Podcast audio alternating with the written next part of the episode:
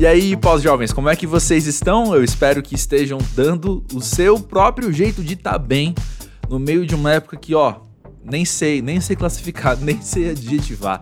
E é isso, já meti o caos aqui, engatei a primeira e acelerei. E vamos nessa, olha só, para quem não conhece, esse podcast seja muito bem-vindo a um espaço de conversas caóticas, a um espaço de conversas, na verdade, muito sinceras sobre a vida adulta, sobre o que é a gente ganhar aí experiência, acumular anos de vida, ao mesmo tempo que a gente olha para frente e a estrada ainda é bastante longa, né?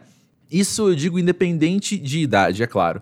Meu nome é André Felipe de Medeiros e toda semana eu tenho o privilégio de sentar e conversar com pessoas muito incríveis. Algumas eu converso pela primeira vez, algumas já são assim conhecidos de, de outros carnavais, sei lá. E de vez em quando eu tenho a oportunidade de trazer para cá alguém que eu conheço há muito tempo e posso acompanhar com certa proximidade a carreira e tudo que a pessoa tem feito. E esse é exatamente o caso de Lucas Gonçalves, que talvez você conheça pela banda Maglore, talvez você conheça pela banda Vitrô, ou talvez você conheça ele do seu trabalho solo autoral, ou sei lá, a questão é, o cara é um pouquinho assim onipresente, ele toca com várias pessoas muito legais, já tocou, né, ao longo desses anos dessa última década com vários músicos muito legais, inclusive alguns que já passaram aqui pelo Pós-Jovem.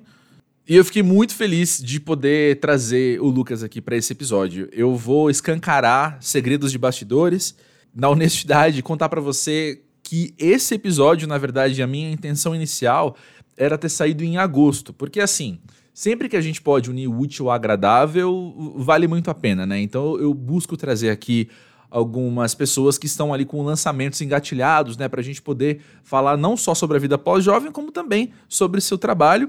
E a Maglory lançou em agosto o álbum 5, quinto V, não sei como é que fala, eu só leio esse nome mas enfim, é o quinto álbum da Maglore e aí o algoritmo romano o V, né? Enfim. V de vitória. Vamos que vamos. V de vamos que vamos. Mas olha só, e aí assim que não é segredo para ninguém, esse ano é uma loucura, é apenas um, um, grande caos mesmo, né? E eu não consegui, não deu assim, para colocar esses planos em, em ação, né? Enfim, mosquei, porém deu tempo de trazer aqui o Lucas quando esse disco ainda tá fresco enquanto lançamento, assim, né? Eu mesmo, como eu vou dizer aqui na conversa, eu não pude ver o show do disco ainda, né? E penso que é o caso de vários ouvintes do Pós-Jovem que ainda não tiveram essa oportunidade também. Se você já teve, fofoca depois aí, conta o que, que você achou do show novo da Maglore. Mas enfim, o que, que eu ia falar mesmo? Assim, eu acho que vale a pena contar que eu conheci o Lucas então. Eu até fui atrás, depois você vai ver que na, na conversa a gente tenta entender quando que a gente se conheceu.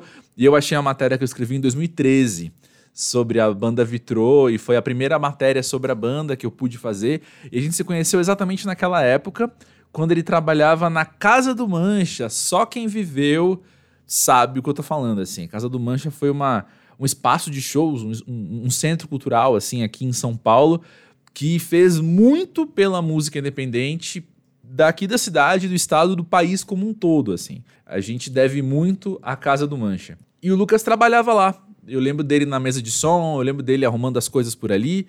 E, e lembro, assim, muito bem da gente conversando e, e, ele falando de música de um jeito muito empolgado, ao mesmo tempo que o Lucas, se você conhece, sabendo o que eu tô falando, se você não conhece, você vai saber em dois minutos, que o Lucas, ele tem uma, uma energia muito agradável, assim, ele é um cara que ele fala de uma maneira plácida e, e, afetuosa, assim, o jeito que ele fala de música, o jeito que ele fala das coisas, o jeito que ele se comunica. É, é, um cara muito bom de conversar. E ao longo, então, desses nove anos, a gente já pôde estar junto ah, nas mais diversas vezes. Enfim, que bom poder trazer ele aqui para você ouvir esse papo também. Eu quero te dar dica, se você nunca, nunca visitou o Pós-Jovem, fica à vontade. E quero te dar a dica de você seguir o Pós-Jovem das redes sociais, Instagram e Twitter.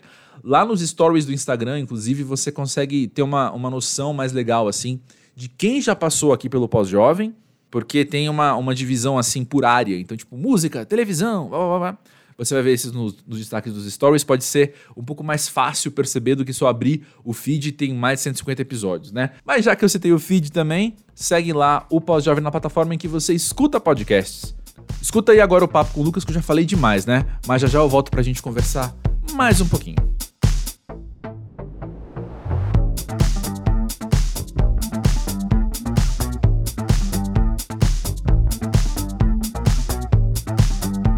Lucas, diz aí, para você, o que é ser pós-jovem? Nossa, é, é isso, é começar a economizar, uhum. guardar algum dinheiro, uhum. aproveitar bem o tempo, pensar que nos próximos anos a gente quer ter saúde, ter um pouco mais de uhum. qualidade de vida, né?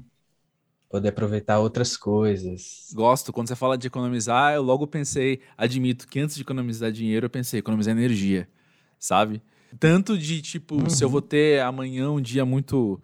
que vai demandar muito de mim, deixa eu hoje pegar mais leve, quanto economizar energia do tipo, não vou ter essa briga aí não, sabe? Eu vou guardar isso aqui é, para é. me desgastar com outra coisa depois, saca? É, começar a sossegar, né? Não, ainda não estamos falando de, de, permanecer, né? Restar, mas sobre aproveitar bem o tempo mesmo, sem, sem, sem gastar com Sim. o que a gente já gastou esses, esses, esses anos passados, né? É, quando você olha para esses anos passados sobre isso, sobre as economias no geral, Quais são suas maiores lições sobre isso? Nossa. Acho que quando eu, eu escolhi, né, na verdade não escolhi, fui escolhido para fazer música e, enfim, trabalhar com isso, aceitar ficar longe da família, né? Longe do, do, do ninho ali. Uhum. Cara, eu aceitei essa, essa, essa maluquice que é viajar, tocar, viver em suspenso, né? Não, não, é, não é que não tem um, auto, um modo automático nisso tudo, porque tem uma engrenagem, tem uma maneira que a coisa funciona, mas eu acho que eu fui bem fui bem expansivo com relação a isso, sabe? Uhum. Eu acho que eu, eu topei tocar com todo mundo, viajar em qualquer perrengue, passar vários perrengues, enfim, eu acho que eu aprendi, eu aprendi que, cara, a gente precisa doar esse, esse tempo que resta, um tempinho que sobra, assim, para uhum. ficar com a família, para organizar a carreira, repensar tudo sempre, várias vezes, né, e não sair como uhum. se a vida fosse uhum. uma festa, né? Porque ela é, na verdade, mas ela tem vários momentos uhum. da festa. Eu acho que tem momentos da festa que você tá no, no sofá e beliscando hum. alguma comidinha ali. gosto, gosto dessa ideia mesmo, porque é muito isso, né? É, eu acho que viver bem, e usando um termo que você usou agora há pouco, que é qualidade de vida, né? A gente não tá falando da euforia constante, uhum. né? A gente não tá falando de você engatar uma baita marcha lá, super alta, e sair só no o tempo todo, assim. Não, calma. A gente fez isso em alguns momentos da vida, a gente sabe, né? Todo mundo, acho que todo jovem já já viveu um pouco assim. Mas é, é. não, eu acho que é muito mais interessante essa constância, você está com uma marcha um pouco mais lenta mesmo, mas você está numa velocidade meio constante, falando, olha, isso aqui tá bom, aqui eu tenho qualidade de vida, né? Mais do que só buscar o. Esse, isso. Essa. Acho que euforia mesmo, a melhor palavra. Exato. É, eu acho que a lição é a intensidade que você, né? Eu acho que se voltasse no tempo, eu não, acho que não conseguiria ser menos intenso, não, mas. Hum, eu também não. Acho que eu conseguiria escolher algumas outras, sei lá, experimentar um, alguns outros, alguns outros sossegos, né? Formas de sossegar, que não ficar tocando feito maluco e fazendo música, né? Sei lá, é porque realmente isso foi o que eu priorizei esse tempo uhum. todo. Né? Mas aí vem aquela grande questão, né, meu amigo? Eu acho que a gente só sabe disso porque a gente viveu na intensidade, né? Porque a gente passou por isso, aí a gente aprendeu uhum. e falou, tá, teve um momento de intensidade e agora eu vou ter esse momento da permanência, como você falou, né? Agora eu posso ter outro ponto de vista. Eu não sei se. Tem muita gente de 20 anos que ouve o pós-jovem. Eu não sei o quanto é pessoa de 20 anos que ouve o pós-jovem e escuta a gente falar um negócio desse. Eu não sei o quanto isso faz sentido num nível corpóreo, sabe? Tipo, isso faz sentido dentro de mim. Faz sentido numa lógica, talvez, assim, mas eu acho que, uhum. pô, Cara, a minha faculdade inteira, assim, quatro anos que eu acho que a noite que eu mais dormi foi tipo cinco horas, sabe? Eu, eu o tempo todo, assim, muito intenso, fazendo tudo, fazendo muita coisa, e trabalhando, arrumando projeto, fazendo voluntário, e aí trabalho na faculdade, e aí tinha aula, e aí tinha os amigos, vida social, e aí brrr, tudo acontecendo. Eu não lembro de ter dormido uma noite assim. Talvez num feriado eu dormi mais, assim, mas no meu dia a dia, a média era dormir umas três, quatro horas por noite, e vamos lá, vamos lá, e continua. Hoje, meu amigo, Você fala pra mim que. Como é que você quer aproveitar o seu tempo livre? Falar, vamos dormir cedo. Mas porque eu passei É, por aquilo, eu né? acho que é por aí, Vivi. É, é, é. Enquanto, é, é, enquanto foi, foi, foi a época, né? Era a época de fazer isso. Acho que a gente não pode se culpar Exato. por nada disso, mas os excessos rolaram na época certa e, e aí tem a hora de começar a assumir outra, outras personas, né? Outra, outra, outras maneiras de levar isso tudo, essa loucura, que ainda é uma loucura, mas Ainda é uma loucura, concordo com você. Mas olha só, tem uma frase sua que tá ecoando na minha cabeça até agora, né? Quando você falou que foi escolhido pra fazer música. Eu adorei a ideia da música de recrutar. Como ali, É. um, não sei, um membro da, da seita da música, né? Mas como é que, como é que você lê essa sua história? Nossa, é bem essa frase, porque assim, é, isso pra mim meio que aconteceu no automático, assim, né? Eu, eu sempre cresci ouvindo música e tal, e viciado nisso. Até esse final de semana tava em Passa Quatro, né? Estive lá numa festa de um, de um amigo que é, que é músico e tal. É, encontrei um outro amigo que eu não via há muitos anos. Ele falou: Cara, você lembra que a gente ia tocar no- na garagem da casa de um amigo nosso? E, pô, a gente nem, eu nem sabia tocar, e eu fazia umas coisas na guitarra, você falava, porra, isso é legal. E, e eu tava tocando bateria na época. Aham.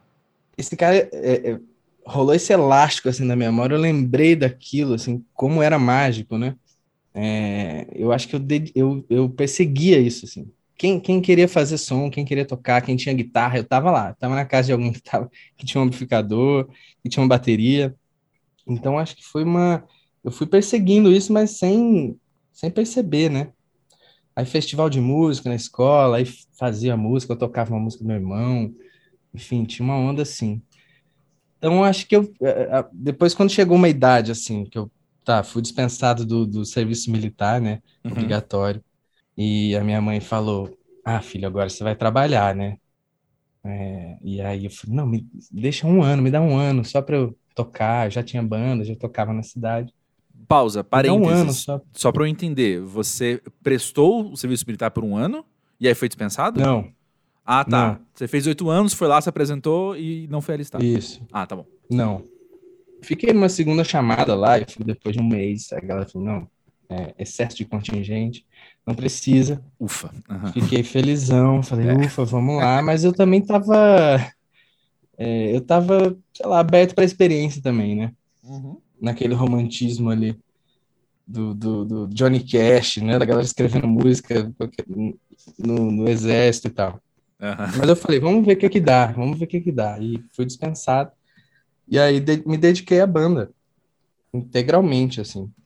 Sim. Nessa época a banda já era Vitrô? Não, era Ah, uma tá. banda que chamava Monovapores. Monovapores, essa eu não conheci. Uhum.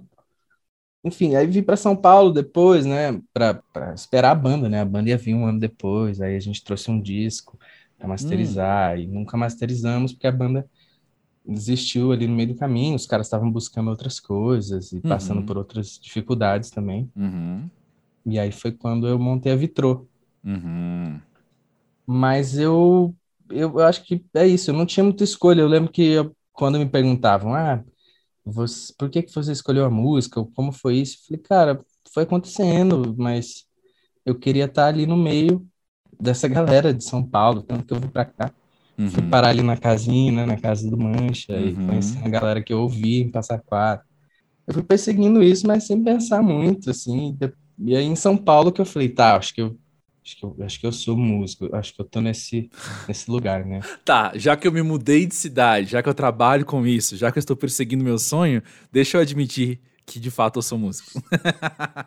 É, mas é, esse momento de ah, escolher, né, e tal, nunca tive, até com instrumento, assim, né?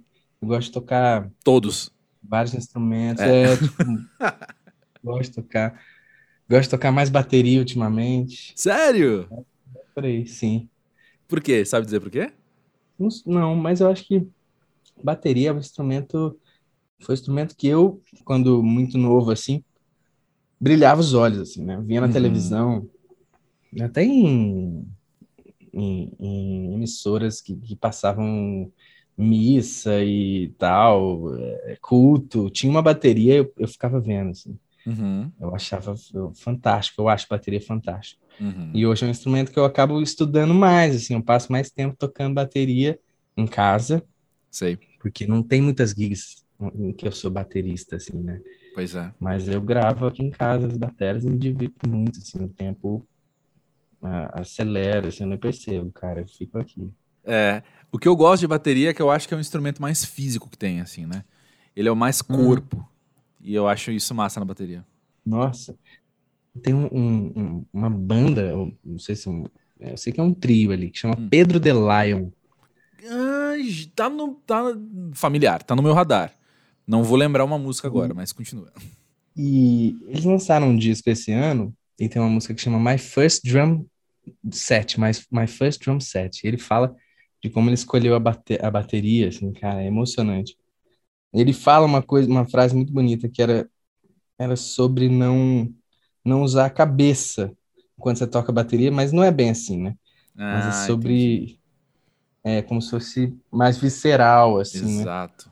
É que chega uma hora que é quase intuitivo o ritmo, né? Assim, sei lá. É, É no, eu não vou ter o vocabulário neurocientífico agora, né? Mas é aquela área do cérebro que entra no piloto automático quase, né? Assim, então você começa e, É, e é. reproduz alguma coisa. É. é, você faz parte do ritmo, assim, né? Tem. Tem um fogo pegando entre você e o instrumento, assim, vira uma coisa só. E é bonito isso. Depois, depois você escuta essa música. Vou, eu gostar. ano- aí eu, eu, Literalmente anotei Eu aqui pra escutar. eu, fico, eu fiquei ouvindo quando eu, é, eu vi a primeira vez esse ano, o Tuca que me mandou. O Tuca co-produziu Se Chover comigo e, Ah, e, e um single que a gente lançou antes, meu, meu amigo de estúdio, assim, meu parceiro. Uhum. E ele me mandou, cara, e eu chorei, velho, ouvindo, assim, porque Uau. Fiquei lembrando, cara. Fiquei lembrando mesmo, assim, de, de batera. Batera foi um instrumento que mexeu muito comigo e ainda, né, assim, mas não é o que eu, que eu, que eu ganho meus cachês Por, por hora, né? Hoje. por hora. Veremos, Uhum. veremos os próximos capítulos, né? Mas eu acho muito legal, cara. Eu, eu não sei, eu não achei que eu falaria isso pra você cara a cara, frente a frente aqui na gravação. Eu- na minha cabeça eu falaria isso na introdução, no encerramento do episódio, assim. Mas a questão é abrindo o coração, assim, a questão é que tem um privilégio do meu trabalho que eu não sabia que eu teria quando eu comecei, quando eu fui escolhido para escrever sobre música também, Hum. que é o de poder acompanhar pessoas, que é o de poder ver pessoas crescendo. E eu lembro de você na Casa do Mancha. Eu lembro de você trabalhando lá, sendo o peão da música na Casa do Mancha, sabe? Cuidando Hum. ali do, do, do som, de alguma coisa, meio faz tudo ali, né? E, Uhum. e me contando, ah, tem minha banda, Vitrô.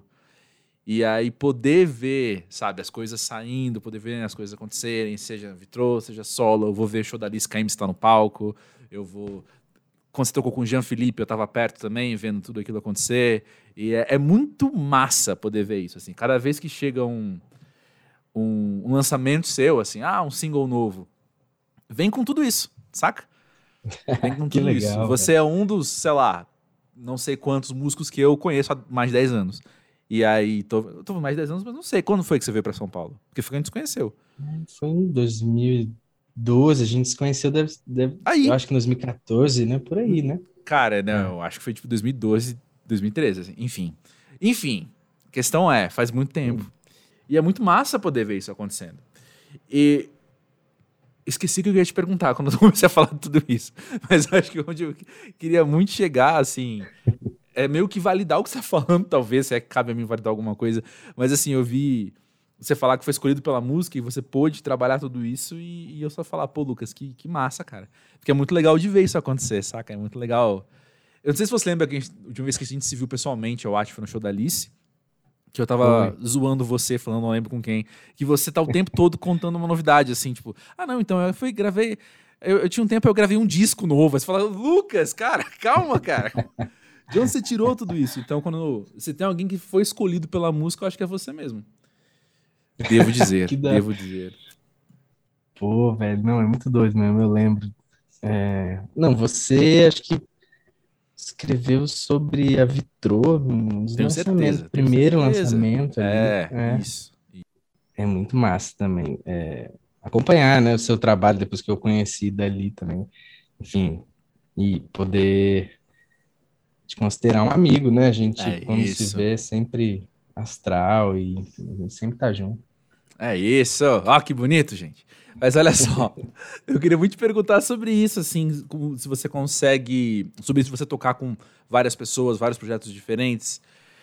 O quanto você percebe esses movimentos, essas trocas? Afinal, foi também para isso que você veio para São Paulo há 10 anos, né? Não foi só para você fazer sua música, mas para você justamente ter essas trocas com toda uma cena ou Uhum. para além de cena com profissionais de música também, né? O quanto, qual o valor que isso tem para você hoje, ao longo dos anos, né? Depois de ter vivido tanta coisa. Ah, isso é, é- é- é- eu acho que isso é uma parte da, da escola de- da música, assim, sem, sem de quem não estudou e, enfim, até para quem estudou, eu acho que mas mas tá, tá, tá tocando com todo mundo, tá trocando experiência, né? Ganhando experiência, um pouco de segurança, talvez também, Uhum. porque Uhum. Você, você é chamado para tocar com artistas que você gosta, né? Artistas que, que, que poderiam ter qualquer outro músico ali e escolher você é muito legal. Uhum.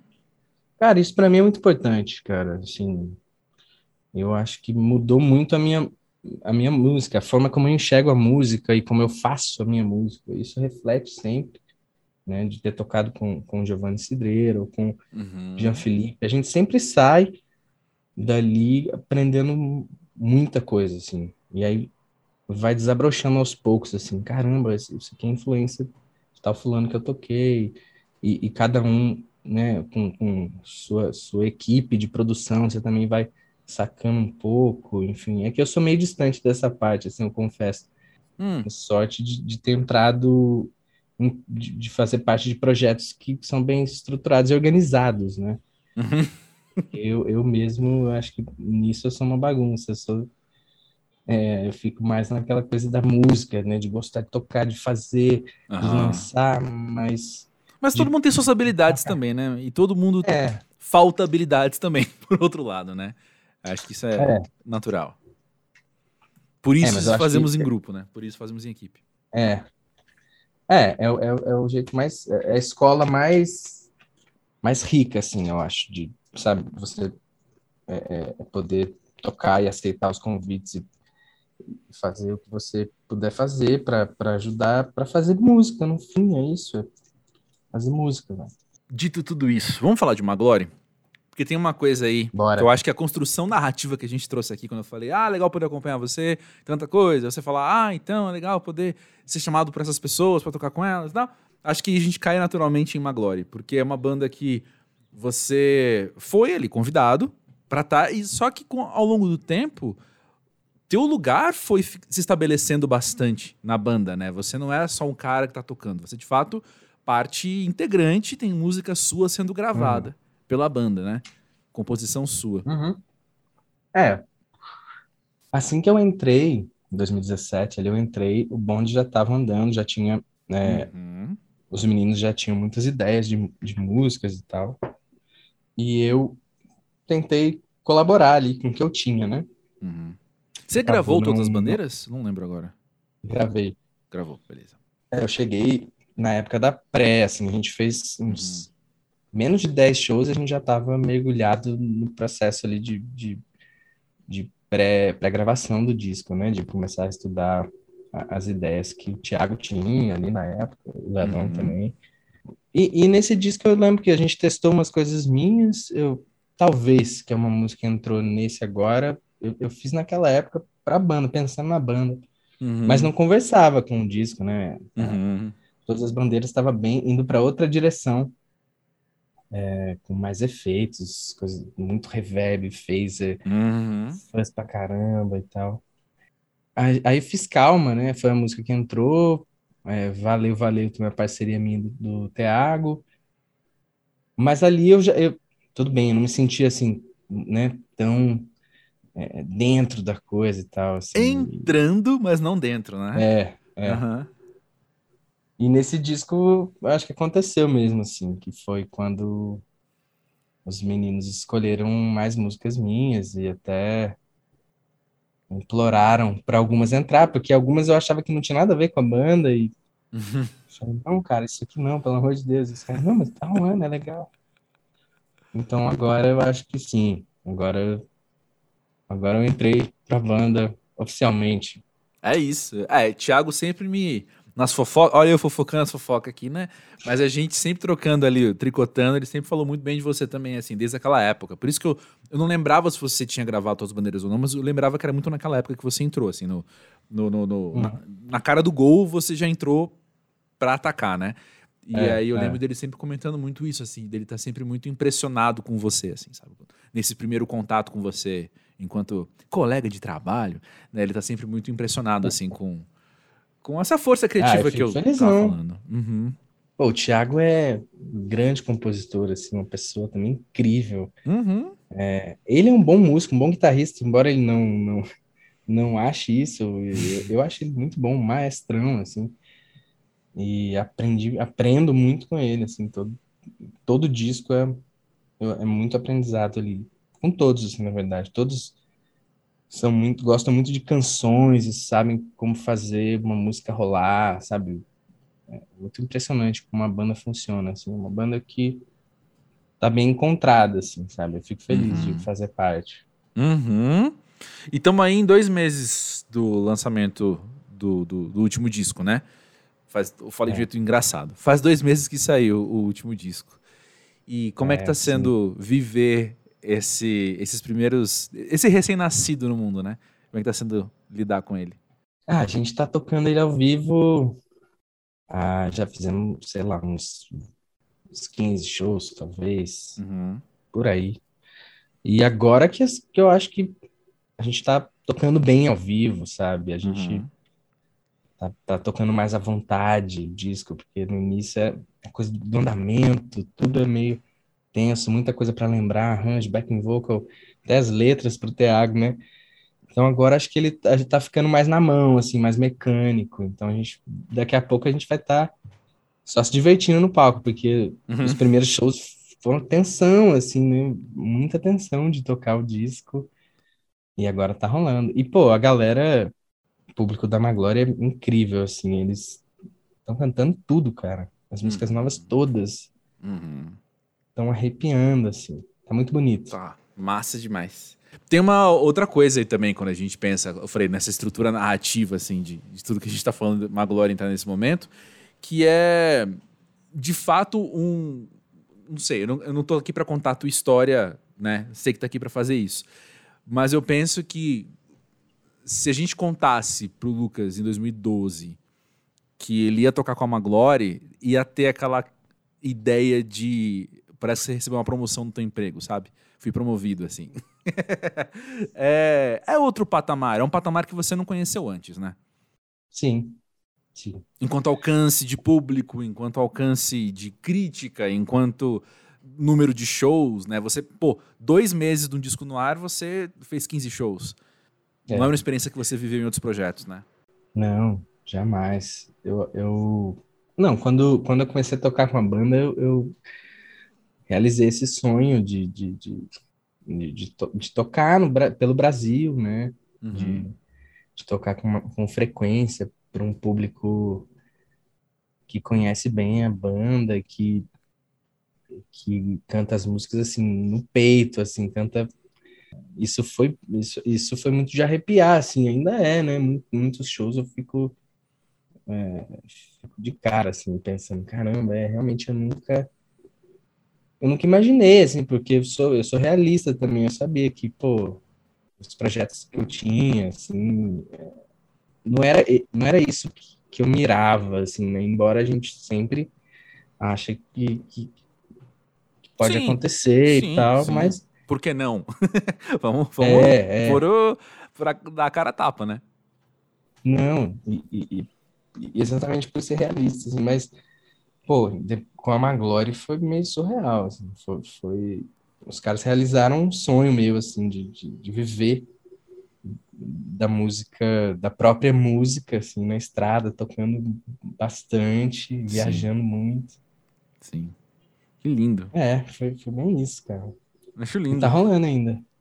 É, não, isso que você falou das pessoas cantarem muito, muito forte, assim, eu vejo isso, né, com, com vários desses que eu tenho o privilégio de acompanhar ao longo dos anos, então, né? Então, quando eu vou em show do Maglore, uhum. o Terno, o Terno Rei, o Rubel, do Cícero, ah, tem vários shows assim que eu vou que rola essa coisa emocional muito forte das pessoas estarem cantando, não é só um som, não, tuyo, sabe? Não é só ah, um som que eu gosto. Não, é tipo, cara, essa é, é a música da minha vida. Essa letra é sobre mim, né? E, é. e Maglória é uma das que eu mais me identifico, talvez, em, em minha pessoa. Talvez assim, né?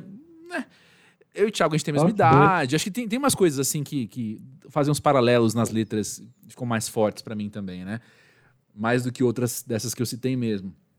Mas aí.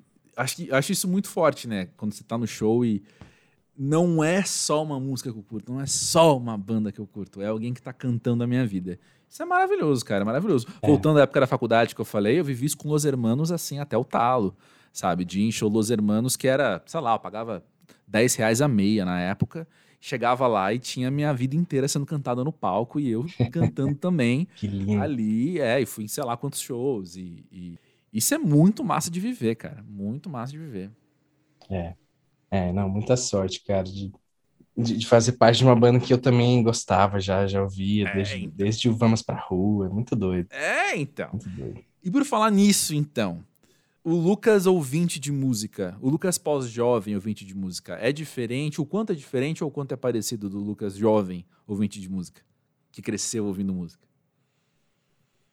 Ah, não, eu acho que não, não, não é tão diferente. O, o, eu ainda, ainda fico muito.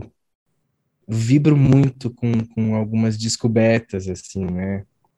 E gosto de ouvir muita coisa nova, pesquiso muito música ainda.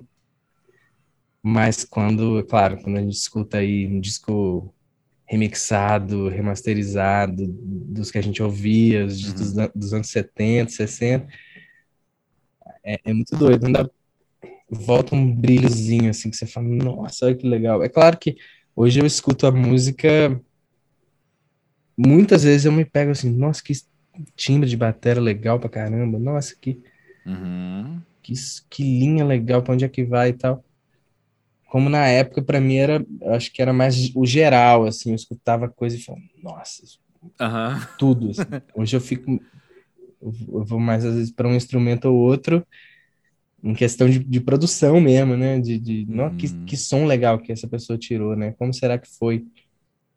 Mas ainda vibro muito ouvindo, descobrindo discos é, e, e, e, aí vai, vai, plantando umas sementinhas, vai regando pelo menos uma horta que você vai plantando. Você fala, nossa, acho que isso eu quero colocar num, num próximo trabalho, algo parecido, sabe? Você vai. Uhum sendo, sendo puxado pela, pela coisa. Sim, é inevitável, né? Que tanto o seu repertório maior quanto a sua vivência na música vai te fazer ouvir música de outra maneira, enquanto esse lado analítico é. que você falou, por exemplo, né? Mas que baita privilégio é esse de você continuar vibrando, sabe? Que baita privilégio é esse de quando chega um disco novo para você ouvir, saiu uma música nova, você, ou mesmo uma música velha, você pega para ouvir, não é só o teu lado analítico, músico profissional que tá ali, né? Também não, é o teu coração, é, teu lado é. mais humano, é você ser humano. Isso, isso. É. Eu acho que eu, uh, quando eu ouvia música antes de, de, de, viver disso e tal, eu lembro que eu gostava de tocar junto, né, com as músicas e tirar as uhum. músicas. Eu acho que isso é uma coisa que eu não faço hoje. Uhum. É, Passou dessa de fase. Tocar né? junto. É. é. Mas isso é, é, é, um, é, um, é um aprendizado legal também, assim, tem vários amigos que fazem isso e, pô, aprendem muito, né? Mas é isso, é aprendizado. E você já sabe. É aquela, eu, sabe o que me veio na cabeça quando você falou isso? Me veio na cabeça aquelas coisas que a gente aprende sobre desenvolvimento infantil mesmo, sabe? A criança que imita o adulto. E ali era você, criança, enquanto imaturo, um músico imaturo, acompanhando, mimetizando, imitando um músico é. crescido, experiente, maduro que estava ali no lugar onde você um dia chegaria, né? Agora você não precisa fazer isso. Agora você vai fazer outras coisas, né? é, vou, vou, me inspirando, vou me inspirando aqui, mas aprendendo meio que. É, eu gosto, eu gosto de ver show também, ver a galera tocando. Acho que tem uma coisa que no, na casinha do Mancha ali eu, eu aprendi muito, assim, Pô, que eu via. Sim é, muitos músicos tocando, assim, e, e, chegava em casa e tentava fazer e meio que destravava a parada, sabe? Tipo assim, um combo num videogame, se destravava, e, pô, legal, é isso, então é assim, é, você vai ganhando repertório, né? Sim. E só para eu te explicar também, assim, eu acho que eu, eu quis te perguntar o quanto mudou a tua relação com música de ouvinte, porque foi algo que eu tive que ir atrás. Eu percebi isso me mudando de jeito negativo, assim. Sabe aquela aquela brincadeira do trabalho com que você ama e você nunca mais vai amar nada na tua vida? Eu tava muito caindo nisso, assim, sabe? De de repente eu ser o cara que sempre amou música, desde criança ouvindo muita música, estudando música, fui trabalhar com música e falei, não aguento mais, eu quero, sabe, ou ouvir, se é pra ouvir uma coisa, eu vou ouvir um podcast, eu não quero ouvir música. E eu tive que me perceber num lugar de ter que reaprender a escutar enquanto uhum. gente, sabe? Não é só enquanto analítico, assim. E. Boa. Até ir a show, ir a festival. Chegou uma hora ali, eu acho que ali por 2017, 2018, por ali, que eu tava. Talvez um pouco antes até, 2016, eu tava já tão de saco cheio, sabe? Que o, o que era para ser legal já não era. Era só trabalho. Era só trabalho no jeito maçante, não um trabalho de um, um, que você encontra prazer. Era só uma uhum. obrigação e eu não queria estar aqui, eu queria estar em outro lugar, eu queria fazer outra coisa e eu tenho que estar aqui, tal, tal, tal, tal. E agora, meu, não, eu posso dizer que eu reaprendi, sabe? Então eu vou ao festival, vou fazer reportagem, eu tava lá. Cara, foi aqui no Pós-Jovem que eu comentei isso muito recentemente. A minha memória é uma coisa, né? Eu acho que eu falei isso tipo, no episódio passado e já esqueci, mas vou falar de novo. Porque eu, eu tava no, no Koala recentemente, faz nem um mês, faz um mês, não lembro, que foi isso, três dias, e eu, cara, eu curti sendo o André Felipe amante de música, assim. E aí, no meio das coisas, me dava uns estalos que eu falava, falava pro amigo que tava comigo, contava para ele, falava, ah, o texto tem, tem, tem, que começar assim, meu texto. Tem que terminar assim, meu texto. Tem, não posso ter de falar tal coisa. Uhum. Mas não, não era uma coisa ou outra, elas podem coexistir, sabe? Eu posso estar ali curtindo Sim. demais, demais, pô, vendo dançando e cantando. Mano, Gilberto Gil, acabou, acabou. Eu, eu não, não, tem como. Se eu tô vendo Gilberto Gil na minha frente, não tem como ser só o André Felipe do Música pra ver ali, não. Não tem como, sabe? E não, aí, ali não. É. E aí, mas assim, eu pude reaprender e, e, e, pude passar por isso de novo, assim. Tipo, ah, que bom, agora eu tô lá e tô curtindo de verdade, sabe? Ufa. Demais, não. Rolou um medo de não conseguir. É. Saca? É, o equilíbrio, você encontrou esse equilíbrio aí, muito bom. É. é. Acho que Bom. dá pra gente até ligar as, as economias do que é ser pós-jovem para você, que acho que é economia no sentido de equilibrar, né? De saber dosar, de saber onde colocar isso. cada coisa, assim. E acho que é isso. Acho que o equilíbrio é, é isso. Minha vida pós-jovem de ouvinte de música é essa. Eu trabalho sim, tô ali prestando atenção no timbre, no não sei o que lá, e na escolha do repertório, e no, mas também tô cantando, todas, sabe? É, é isso. E não é vi esse show da Maglória ainda, preciso ver. Enfim, para cantar tudo. Boa. é, a gente vai fazer ali dia 6, agora, no Primavera. É verdade, é verdade. Fica aí o, o convite para todo mundo que tá ouvindo. Dá tempo de, de ir atrás de ingresso ainda. Uhum. Mas olha só, mudando um pouquinho de assunto, mas não tanto. O que, que tem te inspirado para compor? Olha, tá, tá difícil até compor. Eu não tô compondo tanto. Hum? Eu dei uma desacelerada, assim. Eu acho que ouvir, né, coisas novas, experimentar, às vezes, né, pegar um instrumento sem qualquer pretensão e ficar ali brincando e aí encontra alguma coisa que você quer dizer, mas não sabe. É meio que vasculhar aqui alguma coisa. É, mas, é, a última música que eu, que eu escrevi toda, assim, que eu, que eu finalizei, foi, a, foi o baque do, do primeiro turno ali, né? Acho que foi essa, essa, essa resposta nas urnas ali, que foi meio chocante. Uhum. Na, naquela, naquele vazio ali do dia seguinte, eu meio que encontrei uma música falando sobre fazer planos para os próximos quatro, quatro anos, né? Uhum. tentar sair do país, e, enfim. Uhum. Mas eu não tenho feito tanta música, não. É doido. Dei uma freada nisso, assim. acho que eu tô com dificuldade para mergulhar nesse, nesse processo que antes era era tão era tão mais fácil, né? Era, era mais tranquilo para mim. Não, não sei, eu não, não, investigando aqui agora rapidamente, eu acho que preciso parar para observar mais é, uhum. cotidiano, sei lá, sair, caminhar, enfim, eu também tô ficando meio recluso, assim, tô ficando muito dentro de casa, Sei. saio para tocar e quando volto eu quero aproveitar realmente aproveitar a casinha, né, ficar mais uhum. quietinho, mas acho que voltando agora da, da, da daquele momento da pandemia que, que era preciso ficar isolado, uhum. eu acho que os encontros vai, vai rolar, assim, acho que vai voltar esse momento, assim, também meio cíclico, né, essa inspiração dos encontros, de, de, de trocar outras ideias, mas eu acho que o, o momento político também, assim, eu acho que interfere bastante, sabe? Drena a gente demais, né? É. Uhum. Eu acho que a gente precisa da utopia e, e tá uhum. difícil encontrar uhum. nesse momento. Mas vai rolar, vai rolar. Vai, vai rolar. Vai rolar porque uma frase que me veio à cabeça quando você estava falando, né? Logo que você começou a falar que tá difícil compor, assim, eu pensei, é a fase que ele tá. É a fase, não adianta, né?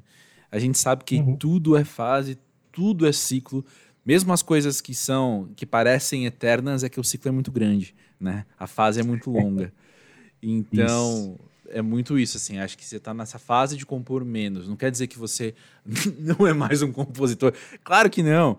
Quer dizer que agora você está compondo menos mesmo, né? E aí. Engraçado, ver... porque por muito tempo eu fazia um drama, né? Ah. Eu sentia tudo isso, assim. Nossa, eu acho que é a fonte secou, já Ferrou. era. É.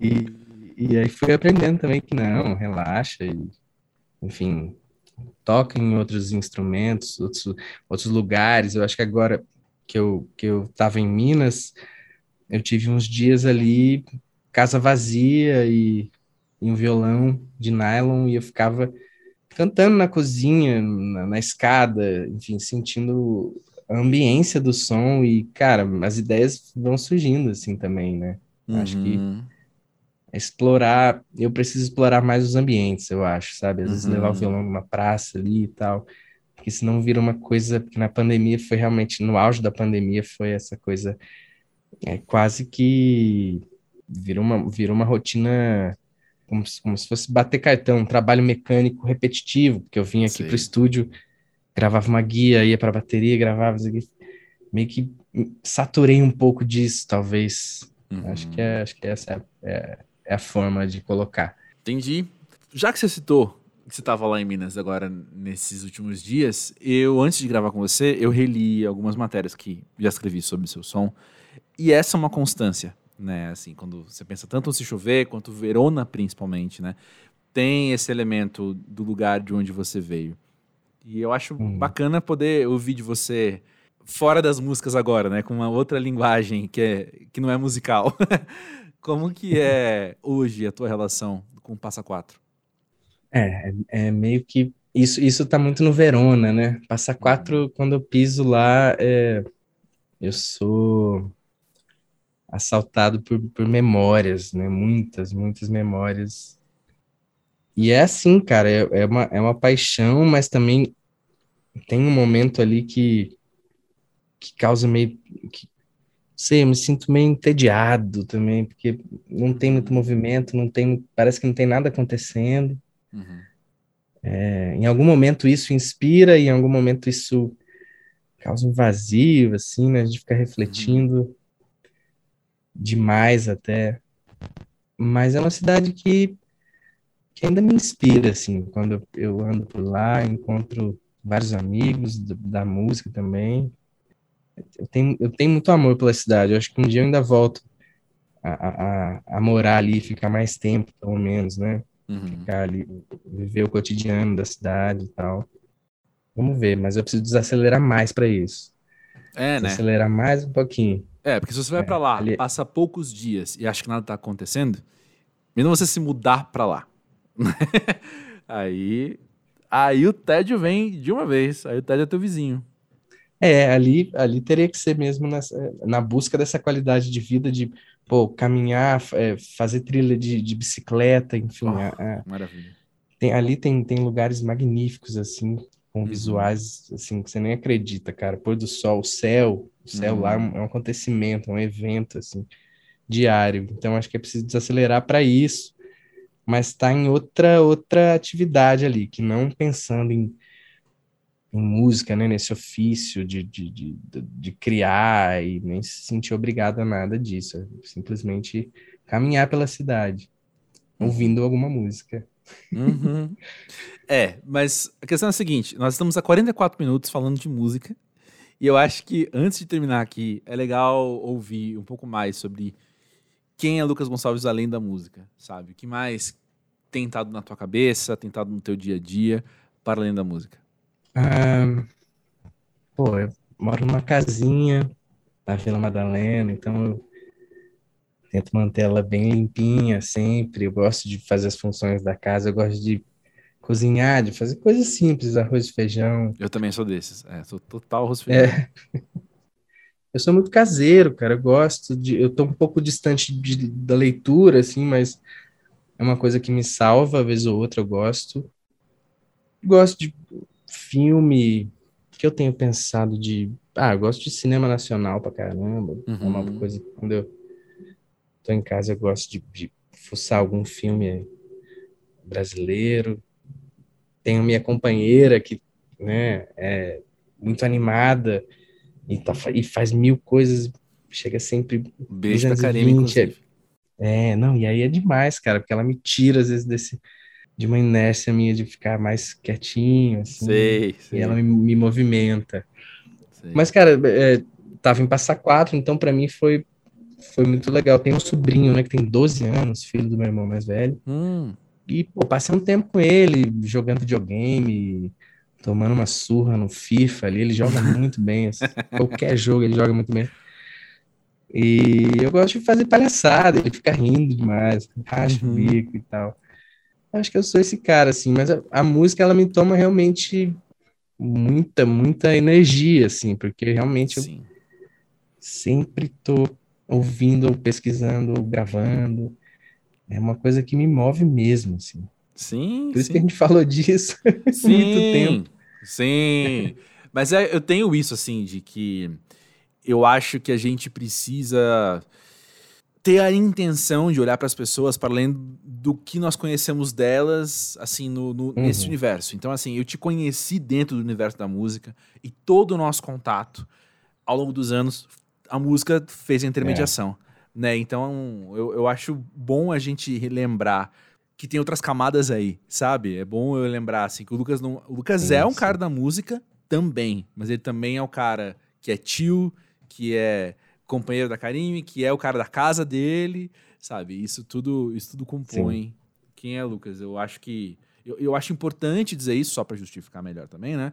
Eu acho importante dizer isso porque eu acho que sempre que a gente se contenta com o resumo que a gente cria das pessoas, a gente pode ter é, é mais fácil, é mais confortável, mas a gente perde muito do que as pessoas são, sabe? Muito do que as pessoas É. têm para têm para oferecer. Sim, sim, tem razão. Por isso tem um podcast chamado Pós-Jovem que eu recomendo para as pessoas, porque a gente tem a oportunidade de conhecer mais, sabe? Blá, blá, blá, Eu blá, amo. Eu amo, eu ouço, eu ouço direto. É uma Aí. coisa que eu gosto, eu ouço podcasts, né? Gosto. Lavando Pô. louça. É isso aí, cuidando da casa, exatamente. É, E Lucas, por falar em pós-jovem, que bom que você tá aqui. Que bom receber você, meu amigo querido, cara que eu sou fã. Tenho o prazer de ser fã, tenho o prazer de ser amigo. Obrigado por estar aqui no Pós-Jovem trazendo você. Ô, meu querido, pô, brigadão pra mim, é um privilégio estar aqui falando contigo. E, cara, não vejo a hora de a gente se, se trombar por aí, né? Em breve, De, em de breve. tantos abraços que, que, que, que a gente prometeu, ainda não, não pagamos todos aí na, por causa do isolamento. É verdade. Mas bom É. saber que você tá bem fazendo as paradas, eu tô sempre acompanhando você também. E, e me inspira, claro, me inspira. Pô, que maravilha. Valeu, sem nem o que falar. Sobe vinheta.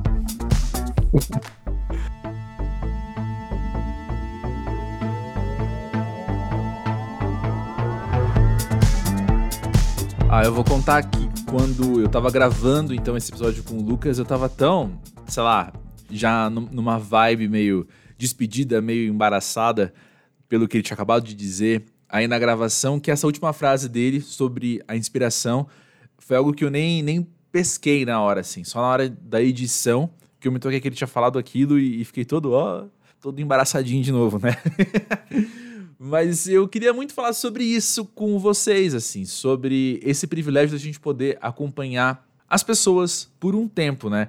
Como eu explicitei aqui na, na conversa com o Lucas, o meu trabalho com música para ver, com Monkey Buzz, etc., me, me permite né, conhecer pessoas que estão nessa, nessa condição de iniciante e ver os caminhos que sua arte, suas criações e seu, seu suor, assim, fazem com que elas percorram. E se eu acho que eu tenho esse essa noção, sei lá, essa narrativa muito clara na minha mente, porque eu posso então acompanhar, né, ver essas bandas de tempos em tempos, bater um papo, fazer uma entrevista, ir ao show, blá blá blá. É claro que isso acontece com todo mundo que está ao nosso redor, no geral, né? Nós temos a oportunidade de participar, ainda que como observador, das histórias de muita gente, né? Se você pensa, por exemplo, em sala de aula, assim, as pessoas que estudaram com você num determinado momento, seja escola, seja curso, seja faculdade, né? Quando você olha e percebe todo mundo ali meio em paralelo, e aí o próximo passo, cada um já vai para um canto, e ao longo do, ao longo do tempo, ao longo do desenvolvimento dessa narrativa, né? A vida de todo mundo vai ficando tão específica, né? Tão diferente umas das outras e eu acho que aí a gente entra numa dicotomia muito interessante, assim, né? Que é o, o, seu caminho é algo que só você faz, né? O seu caminho é algo que só você percorre. Porque os outros que estão em paralelo a você têm tantas especificidades, né? Tem tantas características próprias nas narrativas que eles estão ali desenvolvendo, que eles estão ali vivendo, que, que fazem com que cada um tenha a sua própria vida e ponto, né? Ninguém sabe o que é exatamente estar no lugar do outro. E essa experiência de vida, já dizia o filósofo, é solitária por si só. Mas ao mesmo tempo, nessa observação do outro, nessa observação dos desdobramentos das histórias, das narrativas, dos fatos, dos blá blá blá, nos permite uma proximidade dos outros também, ainda que, como eu falei, na palavra que eu usei, como observador, por menos que a gente participe às vezes ativamente né, desses caminhos, mas quando nós podemos estar como observador da vida de outras pessoas, a gente vai sendo lembrado que, por mais único que seja cada caminho, as histórias no todo se parecem o suficiente para a gente se sentir menos sozinho, saca? A gente vai conhecendo novos paralelos, então, mesmo com tantas diferenças, a gente vai conhecendo nuances aqui, as motivações são parecidas, os objetivos são os mesmos ou muito parecidos os medos também. E, e, quanto mais a gente pode observar do outro, mais a gente pode acompanhar o outro. Então, não só no encontro, né, mas no desenvolvimento, ou seja, não só no tempo presente, mas no, no presente gerúndio, né, nas coisas que estão acontecendo. Tô meio abstrato, vou falar isso de novo. Quero dizer o seguinte: não é só você olhar, sentar e trocar com alguém e ter noção daquele momento, mas você poder de fato então ter um acompanhamento, você vê essa história se desenrolar, né? É, é muito prazeroso. É, é, aquela coisa de você sentar com alguém que você não conversa há um tempo e falar: Meu, conta tudo. conta aí como é que você tá, o que, que tá acontecendo, como é que tá a sua vida agora. E aí, daqui um tempo, vocês sentam de novo e tem o mesmo processo. Não é só aquele encontro, mas é essa multiplicidade de encontros, essa sucessão de encontros, né? Que faz a gente poder ter noção de como as vidas estão se desenrolando e, e o quanto nós somos parecidos muitas vezes também, por mais solitário que a gente se sinta de vez em quando, não é? E só um adendo meio grosseiro a isso, assim, eu acho que ser pós-jovem também é entender que aquela, aquela vibe da solidão adolescente, jovial, assim, de, pô, já que só eu sou eu, ninguém mais vai me entender, eu acho que ser pós-jovem implica em, bom, já que só eu sou eu desse jeito, deixa eu entender como é que os outros são parecidos comigo, no que eles se parecem comigo e nessas trocas então nós podemos nos compreender um pouco melhor. O outro nunca vai ser exatamente igual a mim, a história do outro nunca é exatamente igual à minha, mas nesses pontos em paralelos a gente se sente menos sozinho e nos pontos que a gente diverge a gente vai se conhecer melhor. Seja eu entender como os outros funcionam, seja pelo contraste eu entender melhor como é que eu funciono. Né não? Ser pós-jovem é ó, tudo a ver com isso, ao meu ver. Não sei como é que você se sente, como é que tem sido para você poder acompanhar essas narrativas dos outros. Eu tava falando o tempo todo dentro de pós-jovens com pós-jovens, né?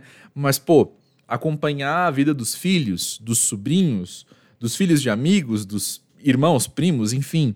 Eu, eu, eu sei também o quanto isso dá uma dimensão diferente da vida pra gente, né? Quando, quando temos a oportunidade de acompanhar alguém alguém desde muito cedo, assim, né? Enquanto, enquanto vida, enquanto pessoa. É um, um baita de um privilégio também, enfim. Como é que você tem vivido isso? Conta aí no podcast pós-jovem.com.br e eu vou adorar ouvir mais da sua, da sua experiência de vida pós-jovem, né? Com esse e com outros assuntos. Antes de terminar, deixa eu só dar uma dica para você. Se você escutou o papo com o Lucas e tá aqui até agora, pô, que bom, fico feliz, fico honrado com a tua presença. Mas olha só, se você quer ouvir os episódios com o pessoal que a gente citou aqui no meio do episódio, ou melhor, que a gente citou durante o papo com o Lucas, né? É, o episódio Pós-Jovem 27 é com o Thiago Oliveira da Maglore. O Pós-Jovem episódio 101 é com a Alice Caime, com quem o Lucas toca às vezes. E o seguinte, episódio 102 é com Giovanni Cidreira, com quem o Lucas também já tocou. Só episódios assim também de pessoas, pessoas incríveis que fazem músicas incríveis, assim como o Lucas, né? Enfim, fica aí a recomendação se você tá terminando esse episódio agora e fala: qual o próximo? Para onde eu vou? Fica aí a dica: 27, 101, 102. Mas enfim, na semana que vem, o próximo episódio, gente, sério mesmo, assim. Rolou, eu falei, cara, rolou. Isso aqui aconteceu, eu tenho prints que comprovam, sabe? Mas eu conversei com alguém que, se você tem a minha idade, se você tem a minha faixa etária, é alguém que muito provavelmente fez parte do seu dia a dia lá atrás. E foi muito bom poder colocar o papo em dia, saca? Poder ter esse encontro, então, e ver o que aconteceu nesses últimos anos e como é que estamos agora e a vontade de seguir conversando.